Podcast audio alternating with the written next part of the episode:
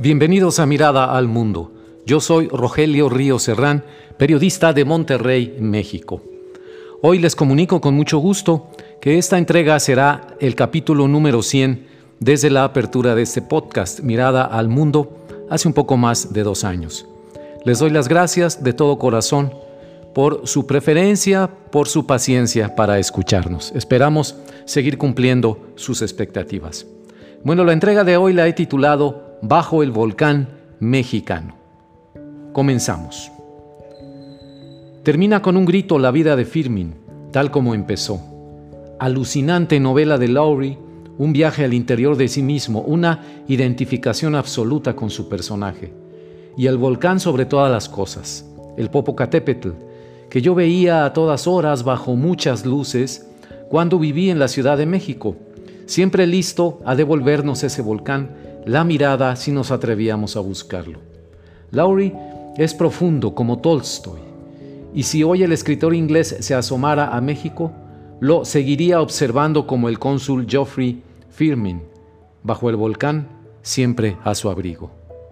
Bueno, estas palabras iniciales las escribí al momento de terminar de leer la novela Bajo el volcán de Malcolm Lowry. Lo hice apresuradamente, incluso a continuación del último párrafo impreso, con la pluma que encontré a la mano en ese momento.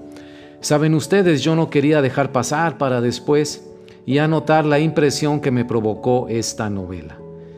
La maestría del capítulo final, en su evocadora narración, en el suspenso de una tragedia cuyo final lo conocemos bien, pues se palpa en el texto, pero que no cesa de revelarnos la caída de un ángel y, si se me permite decirlo así, su deslumbradora destrucción, lo cual es inenarrable. Lowry nos hace caer junto al cónsul hacia su muerte violenta, tal como se muere tanta gente en México. Dios observó perplejo, qué manera de morir. Así dijo al final el señor Firmin. No imaginó un personaje el escritor, sino que revivió en él.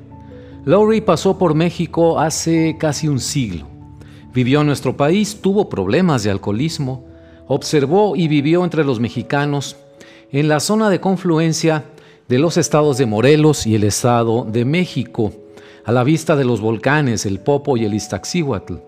Y en su relato se asoma constantemente el Popo, como cariñosamente se le dice a este volcán, que por arriba de las miserias humanas, de las alegrías y sinsabores, permanece impasible y serenamente eterno.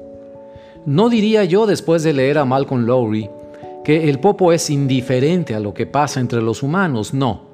El volcán es el marco de esa acuarela humana, la fuente de inspiración estética, el origen de la violencia volcánica que consume a México, a sus pueblos, su gente, los indios y hasta los animales, cuya última visión de este mundo suele ser la de un volcán que los despide después de haberlos acompañado toda la vida. Así como a Firmin, herido de bala en el suelo y agonizando, lo alcanzara a despedir un resplandor de luna en la cima nevada. Bien, pues esa historia imaginada en el entorno de México en los años 1930 del siglo pasado, cuyo desenlace ocurre en una cantina y burdel de mala muerte de un pueblo cualquiera en Morelos, tras un día de paseos y caminatas y desencuentros entre los personajes nos hace sentir que estamos como en casa a quienes vivimos en los 2020 del siglo XXI. El viejo volcán sigue ahí, exhalando sus fumarolas, temblando y retemblando, sintiendo la lava en su interior, tal como los mexicanos sentimos la lava de furia y frustración que nos embarga ante la realidad de un país quebrado, partido en tercios, mal gobernado y corrupto hasta la médula, y que nos lleva a la fuerza y sin poder hacer casi nada hacia el rumbo que otros nos marcan, no el que queremos. Un México caótico, en donde mueren las personas por la violencia o desaparecen, que es una forma distinta de perecer, pero no forman parte de la conversación pública. Vaya, no son un problema que preocupe a quienes nos gobiernan o incluso a la mayoría de la sociedad que prefiere hablar de otras cosas. Escritores como Malcolm Lowry, extranjeros que se asoman desde siglos atrás a nuestra nación, nos señalan puntualmente lo que los mexicanos quisiéramos ignorar. Nuestra tierra es violenta, un gigantesco volcán en continua erupción, cuya lava es la sangre que corre todos los días en asesinatos y tragedias. Los cementerios no son esos predios asignados por las autoridades para enterrar a los muertos. Ahora, todo el monte es un cementerio.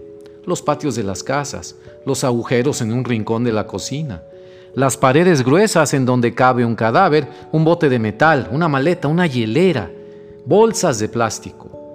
Las fosas clandestinas que escarban con sus propias manos las madres buscadoras en todo, todo México.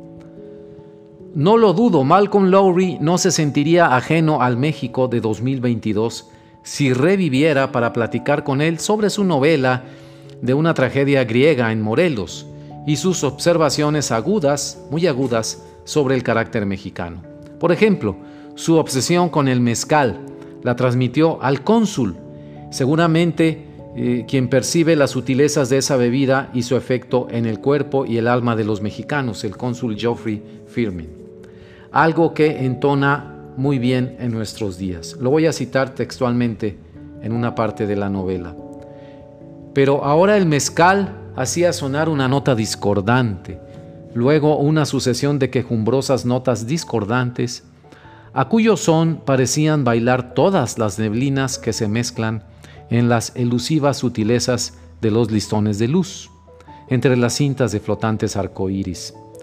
Era una danza fantasmagórica de almas desconcertadas por estos engañosos matices, las cuales no obstante seguían buscando la permanencia en medio de lo que era solo perpetuamente evanescente o se perdía para siempre.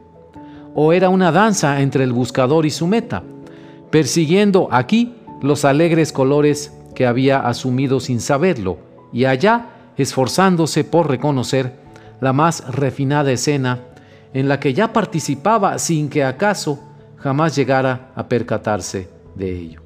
Hasta aquí la cita textual. A punto de acribillar al cónsul Firmin, su policía victimario le grita, a puritito balazo te voy a destripar de pies a cabeza, cabrón pelado. En nuestro tiempo seguramente ya circularía el video de ese asesinato en las redes sociales, tomado de un celular de otro de los policías presentes, y que dispararon a su víctima porque sí, por reflejo, por costumbre, antes de averiguar sobre ella. Así es México. Bajo el volcán seguimos viviendo, Mr. Lowry, y nuestra lava interior explota y se riega en arroyos de sangre, lava roja de nuestras venas, magma del alma.